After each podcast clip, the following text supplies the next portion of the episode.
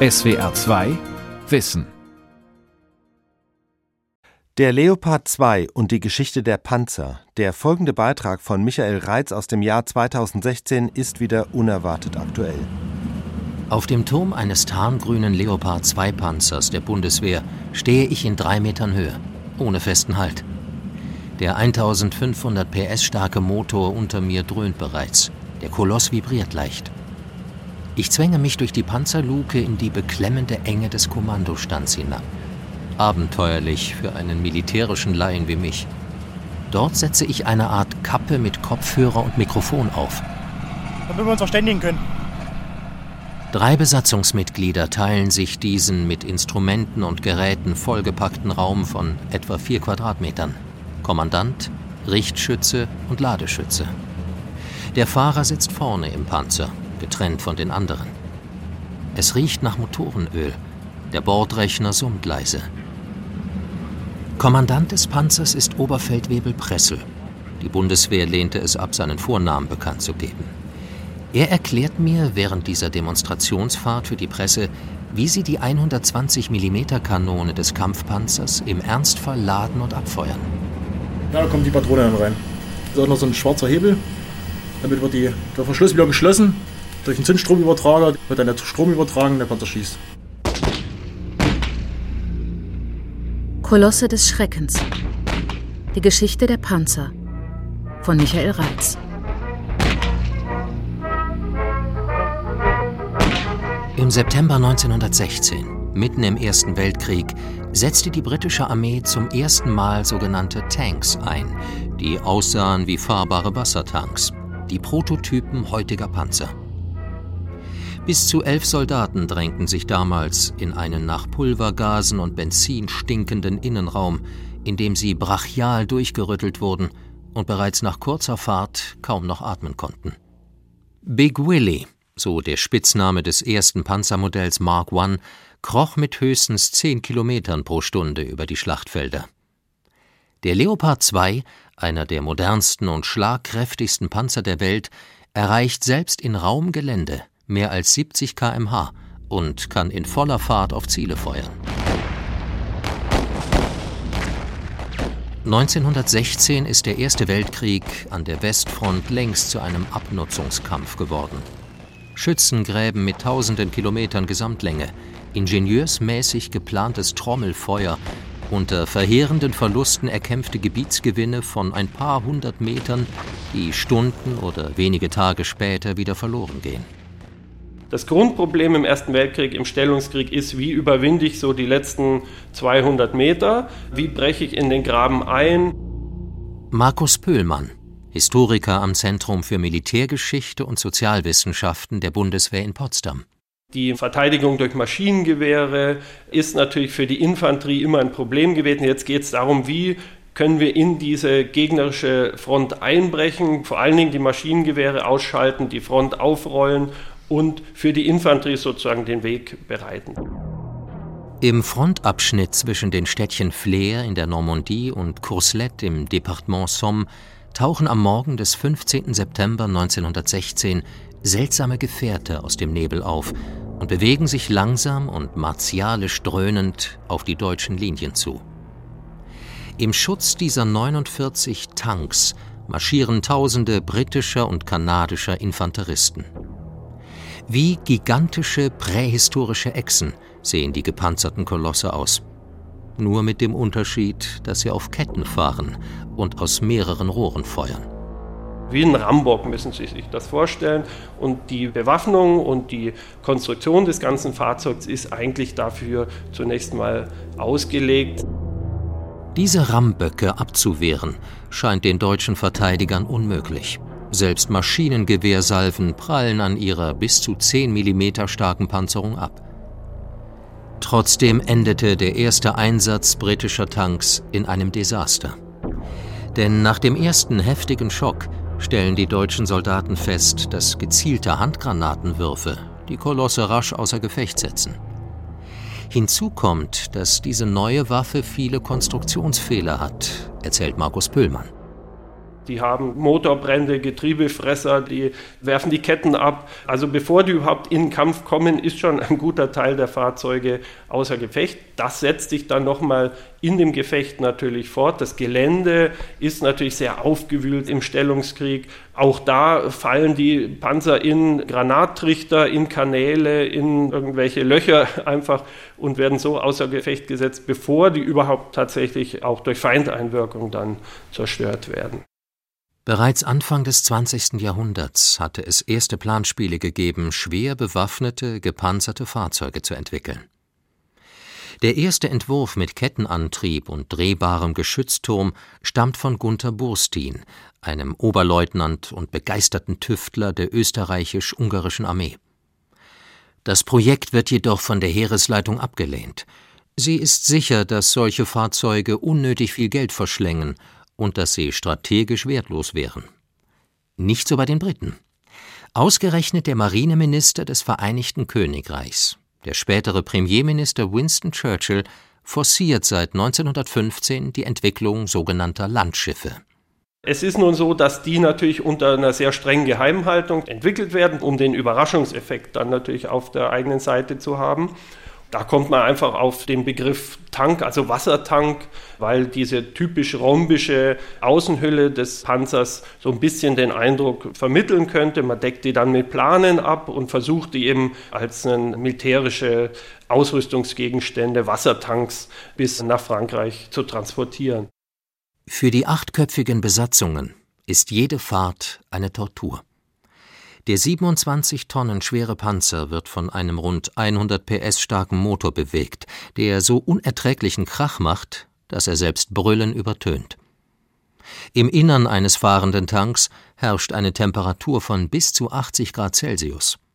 Wenn der Tank feuert, verpesten Pulvergase die Luft. Oft müssen die Soldaten aussteigen, um nicht zu ersticken, und werden dann Opfer feindlicher Maschinengewehrschützen. Bad Frankenhausen in Thüringen, Standort des Panzerbataillons 393. Dort sind 44 Leopard 2 Panzer stationiert. Durch solche modernen Panzer wabert kein Pulvergas mehr, sagt Bundeswehr-Oberstabsfeldwebel Fischer. Denn auf halber Länge ihrer Geschützrohre ist eine Verdickung montiert, deren Funktion er vor einem Leopard 2 stehend erläutert. Auch seinen Vornamen wollte die Bundeswehr nicht bekannt geben. Das ist der Rauchabsauger. Der sorgt dafür, dass nach dem Verlassen des Projektils aus dem Rohr die Pulvergase nicht in den Kampfraum gelangen. Das heißt, wenn das Geschoss durch das Rohr geht, am Rauchabsauger vorbei, erzeugt er einen Unterdruck. Das sind Bohrungen im Rohr. Dieser Unterdruck löst sich auf und die Pulvergase werden angesaugt. 1916 war diese Technik noch völlig unbekannt.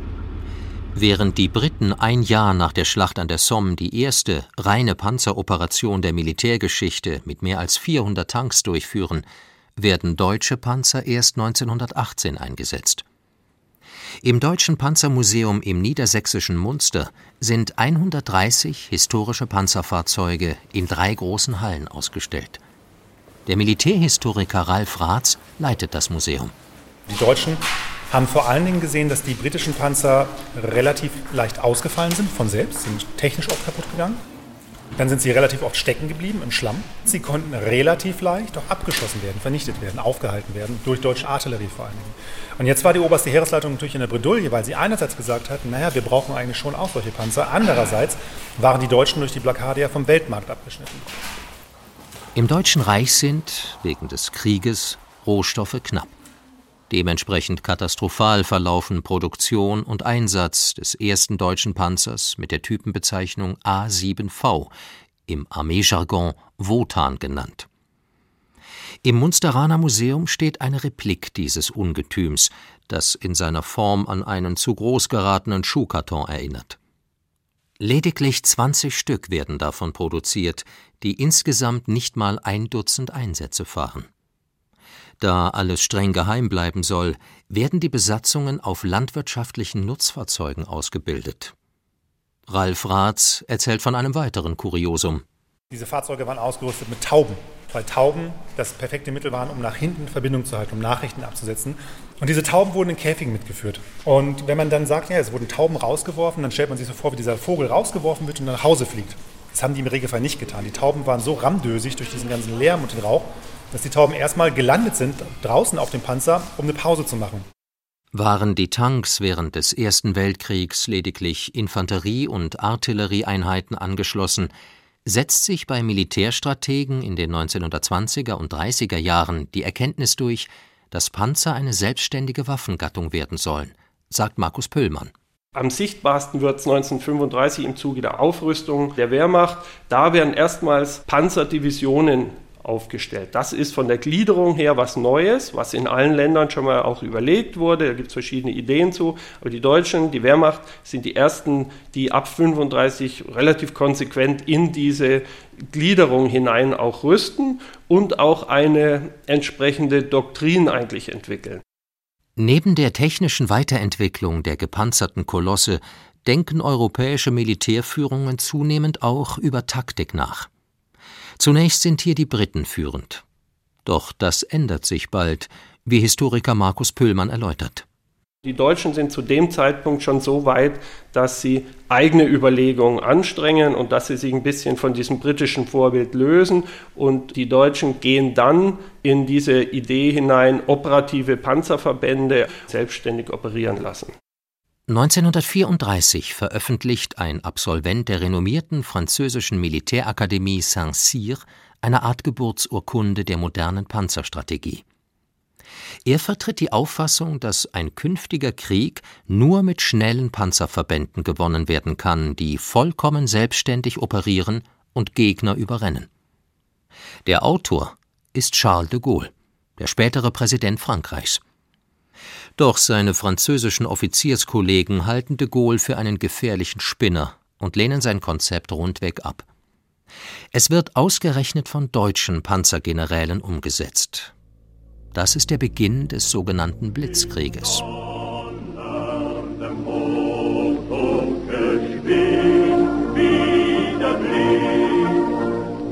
Der Überfall auf Polen im September 1939, mit dem der Zweite Weltkrieg beginnt, endet nach nur vier Wochen. Kaum länger dauert der Krieg gegen Frankreich ab Mai 1940. Generalleutnant Erich von Mahnstein und General Heinz Guderian hatten die Taktik eines permanenten Bewegungskrieges erdacht. Hochriskant für die Angreifer, aber unkalkulierbar für ihre Gegner. Die schnellen Truppen lassen den Feind nicht mehr zur Ruhe kommen. Die Panzer gehen zum Angriff vor. Das feindliche Widerstandsnest muss ausgeräuchert werden. Deutsche Truppen wollen die Befestigungsanlagen der Maginot-Linie umgehen, durch ein irrwitziges Unternehmen. Panzer sollen über die unwegsame Eifel in die Ardennen vorstoßen und so schnell wie möglich die französische Atlantikküste erreichen. Einer der Kommandeure ist Erwin Rommel, dessen Panzerverband bald den Namen Gespensterdivision bekommt, da niemand genau weiß, wo er sich gerade aufhält. Von Mahnsteins Plan gelingt. Am 22. Juni 1940 muss Frankreich kapitulieren. Als die Sowjetunion am 22. Juni 1941 von Wehrmacht und SS überfallen wird, sieht es lange Zeit aus, als wäre der deutsche Angriff wiederum ein Spaziergang. Die schnellen Panzerverbände umschließen in großen Kesselschlachten Hunderttausende Soldaten der Roten Armee, deren Verluste gewaltig sind. Doch mit den sowjetischen Panzerdivisionen hat die Wehrmacht es zum ersten Mal mit gleichrangigen Gegnern zu tun. Die Sowjetunion wird zum Terrain großer Panzerschlachten während des Zweiten Weltkriegs. Die Soldaten der Roten Armee kämpfen in einem der bemerkenswertesten Panzer der Militärgeschichte, ausgestellt im Panzermuseum Munster. Der T-34 ist einer der revolutionärsten Panzer seiner Zeit gewesen. Er wird von ganz vielen genannt der erste wirklich moderne Panzer. Die ersten T-34 waren wunderschön endgefertigte Produkte, die eigentlich für die Friedensproduktion vorgesehen waren. Aber der T-34 wurde dann rasend schnell vereinfacht, hat dann ganz grobe Schweißnähte bekommen. Die Panzerplatten sind alle sehr, sehr rau. Also die T-34 der Kriegsproduktion sehen alle aus wie wirklich zusammengedengelt und das war auch ihre Eigenart. Obwohl die Feuerkraft seiner Kanone mit dem Kaliber 7,6 cm relativ gering ist, wird der Tank 34 bald zum Rückgrat der Roten Armee. Einer der Gründe ist die abgeschrägte Frontpartie des Panzers. Das bedeutet, dass bei derselben Menge Panzerstahl die Durchdringungsdicke tiefer wird. Das heißt, man hat mehr Panzerschutz für dieselbe Menge und dasselbe Gewicht, das man verarbeitet. Gleichzeitig erhöht diese Schrägstellung die Chance, dass die Geschosse des Gegners überhaupt erstmal abprallen. Es gehört zum Konzept des Munsteraner Panzermuseums, beeindruckendes Kriegsgerät nicht nur auszustellen, sondern Panzer und ihre Produktion in einen kulturellen, sozialen und historischen Zusammenhang zu stellen. Statt Waffenfetischismus wird hier Wissen um die konkreten Zeitumstände vermittelt, in denen der jeweilige Panzer entwickelt wurde. Besonders deutlich wird das an dem Unterschied zwischen der sowjetischen und der deutschen Produktionsweise während des Zweiten Weltkriegs. Die Deutschen haben Motoren gebaut, die dafür da waren, lange wie möglich zu funktionieren. Die Sowjets haben sich überlegt, ein T-34 hält ungefähr 150 Stunden im Gefecht, im statistischen Mittel. Ja, dann machen wir die Motoren so einfach, dass sie 150 Stunden halten. Aus. Und dadurch konnten aber mehr produziert werden. Im Deutschen Reich gab es große Vorbehalte gegen Massenproduktion. Die Sowjets haben Massenproduktion geliebt, haben sie perfektioniert. Die Maschine wurde geliebt von der kommunistischen Ideologie und der T-34 ist sozusagen durchaus der Ausfluss dieser Ideologie. Diese Ausrichtung auf Masse statt Qualität hat verheerende Folgen für die Besatzungen. Die Schweißnähte des T-34 sind oft so schlampig verarbeitet, dass Granaten leichter durchschlagen. Der Tank wird zu einem stählernen Sarg, denn sein Innenraum steht im Nu in Flammen. Die Geschwindigkeit des Panzers ist mit über 50 Kilometern pro Stunde zwar sehr hoch, dadurch wird die Mannschaft jedoch rabiat durchgeschüttelt. Der größte Nachteil auf jeden Fall ist, dass der Kommandant am Anfang maßlos überfordert war, weil er viele Aufgaben erledigen musste, die sich bei den deutschen Panzern mehrere Besatzungsmitglieder geteilt haben. Er musste auch schießen und ziehen und laden. Und die Fahrzeuge hatten keinen Funk. Das heißt, man musste aus dem Panzer raus mit Flaggen winken. Das Zielen war ein Desaster. Der Preis für diese Massenproduktion im Hauruck-Verfahren ist hoch. Von insgesamt 400.000 sowjetischen Panzersoldaten leben am Ende des Krieges nur noch 100.000. Weder der sowjetischen noch der nationalsozialistischen Führung war es wichtig, ihre Soldaten zu schützen, sondern in möglichst kurzer Zeit Kampfverbände auf die Schlachtfelder zu werfen. Ein anderes Beispiel für den Zusammenhang von militärischer Taktik, industrieller Produktion und menschenverachtendem politischem System ist der Bau der deutschen Jagdpanzer während des Krieges. Sie fuhren nicht auf Ketten, sondern auf Reifen. Wegen des Rohstoffmangels im Dritten Reich waren diese Pneus aus synthetischem Kautschuk hergestellt, dem sogenannten Buna. Und die Produktionsstätte dieses künstlichen Gummis lag im Vernichtungslager Auschwitz. Und Auschwitz III, Monowitz oder Monowice, wurde halt nur gebaut, damit die IG Farben dort Buna produzieren konnte, mit Zwangs- und Sklavenarbeitern aus dem KZ. Und das ist das, wo wir meistens bei den Besuchern dann durchdringen, wo der Groschen fällt. Die Shoah hat genau mit Panzern zu tun, weil die Gummirollen, auf denen sie gefahren sind, diese Panzer, eben aus Auschwitz III hätten beliefert werden sollen. Das hat nie stattgefunden, weil die Produktion nicht angelaufen ist im großen Stil. Aber das ist der genaue Zusammenhang. Die Panzermotoren wurden von der Firma Maybach gebaut, die während des Krieges einen eklatant hohen Anteil an Zwangsarbeitern beschäftigte.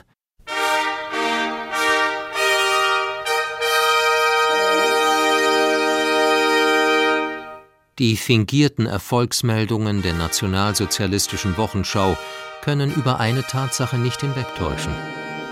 Spätestens im Jahr 1943 ist klar, dass der Wehrmacht keine schnellen Panzervorstöße mehr möglich sind. Zwar gelingt es ihr, vor allem mit dem äußerst wendigen Modell Panther, viele T-34 abzuschießen. Doch die sowjetischen Fabriken, die außerhalb der Reichweite deutscher Bomberflotten liegen, produzieren den Panzer in Massen nach. Insgesamt werden während des Krieges rund 50.000 Stück gebaut. In nahezu gleicher Stückzahl wird der US-Panzer Sherman gefertigt. Das Deutsche Reich kommt nur auf 16.000 Panzer. 1.300 davon entfallen auf ein weiteres legendäres Modell, den Tiger. Das in Munster ausgestellte Exemplar hat mit seinen drei Metern Höhe, fast neun Metern Länge und 57 Tonnen Gewicht auf den Betrachter die Wirkung einer fahrenden Festung. Wie die Tanks des Ersten Weltkriegs wurde der Tiger als Durchbruchswaffe konzipiert und sollte mit der enormen Feuerkraft seiner 8,8 Zentimeter Kanone Breschen in die gegnerischen Panzerlinien schlagen. Doch das Konzept geht nicht auf. Der Tiger wurde relativ wartungsaufwendig, schwer zu reparieren. Er hat ein paar Eigenarten, die ihn wirklich schwer beherrschbar machen, gerade für den Fahrer. Aber was er auch hat, ist eine enorme Panzerung. Er hat eine ganz fantastische Waffe, besonders durch die Optik, sehr zielgenau gewesen. Und das bedeutete, der einzelne Tiger hat als Fahrzeug eine enorme Kampfkraft ins Feld geworfen. Das bildet sich eben auch ab in diesen berühmten Abschussstatistiken, dass teilweise die Tiger in Verhältnissen von 10 zu 1, 12 zu 1, 13 zu 1 abgeschossen haben. Die Richtschützen eines Tiger zielten durch ein binokulares Visier. Das heißt, der Schütze sah mit beiden Augen durch ein Zielfernrohr und hatte ein zweieinhalbfach vergrößertes, dreidimensionales Bild des Gefechtsfeldes vor sich. Beim Leopard 2 der Bundeswehr erledigt eine sogenannte stabilisierte Waffenanlage das Anpeilen und Treffen des Ziels. Oberfeldwebel Pressel erläutert im Kampfstand des Panzers, wie sie über einen Rechner gesteuert wird, den Kommandant und Richtschütze bedienen. Also der sitzt unten drin? Genau, der sitzt hier unter mir und er beobachtet halt mit dem Hauptzielfernrohr. Damit hat er auch ein BBG, also Wärmebildgerät, sodass er von Weitem auch mal Wärmequellen aufklären kann. Geht eigentlich ziemlich gut.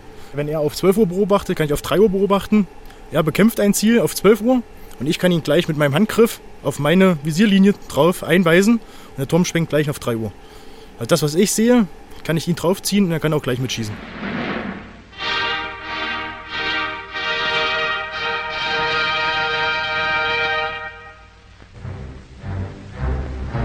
Von der Ostfront. Seit Beginn des bolschewistischen Großangriffes sind mehr als 30 Tage ins Buch der Zeit gegangen und man kann nicht sagen, dass ein Tag leichter als der andere war. Der Krieg zwingt uns, das in jahrelanger planvoller Arbeit nach dem damaligen Rückzug der Sowjets wieder aufgebaute zu vernichten.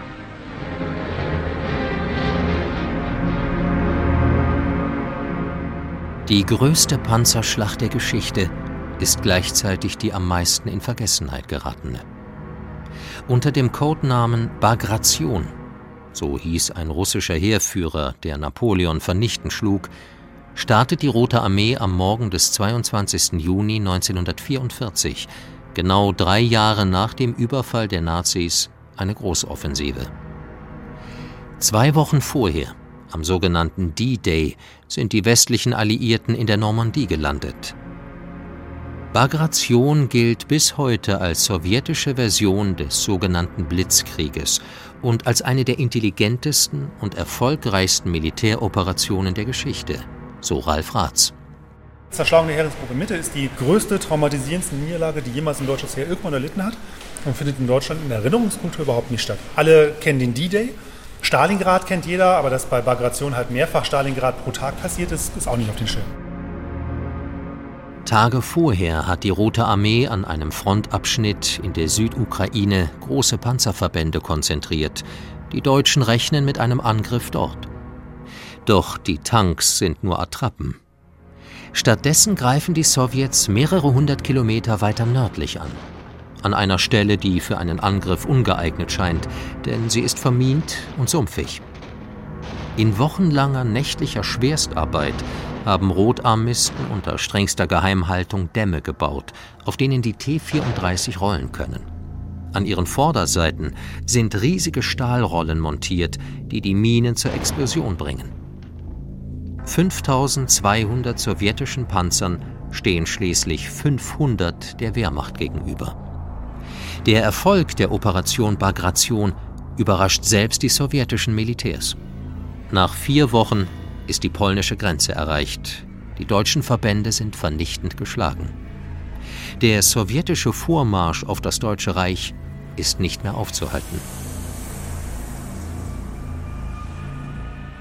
Nach dem Zweiten Weltkrieg wird die Entwicklung der Panzertechnik von zwei Faktoren bestimmt. Während des Kalten Krieges und des damit verbundenen Wettrüstens legen die Staaten des Warschauer Pakts weiterhin Wert auf Massenproduktion und die zahlenmäßige Überlegenheit ihrer Panzerwaffe, erzählt Markus Pöhlmann, Historiker am Potsdamer Zentrum für Militärgeschichte und Sozialwissenschaften der Bundeswehr. Nehmen wir mal 1985, das ist der absolute Höchststand von Panzer, Kampfpanzern in Europa. Da haben sie im Bereich des Warschauer Pakts rund 51.000 Kampfpanzer und in der NATO 21.000. Also das ist eine 2,4-fache Überlegenheit. Der Westen setzt in der Entwicklung neuer Panzer auf Hightech. Und in der Tat sind die Fortschritte in der Waffentechnik enorm. 1979 wird die erste Version des Leopard 2 Panzers bei der Bundeswehr eingeführt. Lediglich vier Mann Besatzung sind nötig, die über einem Motor von 1500 PS und 48 Litern Hubraum sitzen. Neben einem Laserentfernungsmesser, Wärmebildgerät und einem weitgehend minensicheren Wannenboden verfügt er über die Fähigkeit, während der Fahrt auf bewegliche Ziele feuern zu können mit einer Treffgenauigkeit von über 90 Prozent auf Distanzen von mehr als vier Kilometern. Dabei können unter anderem panzerbrechende Geschosse verfeuert werden, die keinerlei Sprengstoff enthalten, aber mit einer Geschwindigkeit von 1600 Metern pro Sekunde einschlagen, so Oberfeldwebel Pressel. Das ist einfach nur so ein Stachel, der fliegt. durch die kinetische Energie, durch die Geschwindigkeit, bohrt er sich da durch die ganze Panzerung durch und allein die Splitterwirkung, die dann im Kampfraum entsteht, bekämpft den Panzer. SWR 2 Wissen. Panzer, Kolosse des Schreckens von Michael Reitz. Redaktion Udo Zindel, Regie Felicitas Ott. Ein Beitrag von 2016. SWR 2 Wissen. Manuskripte und weiterführende Informationen zu unserem Podcast und den einzelnen Folgen gibt es unter swr2wissen.de.